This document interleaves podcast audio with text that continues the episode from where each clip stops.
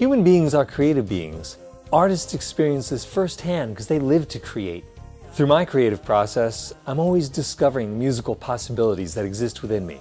And I want to share my music with all of you. That's why I'm asking for your support on this creative journey. I'm an American singer, pianist, and composer and fell in love with Brazilian music.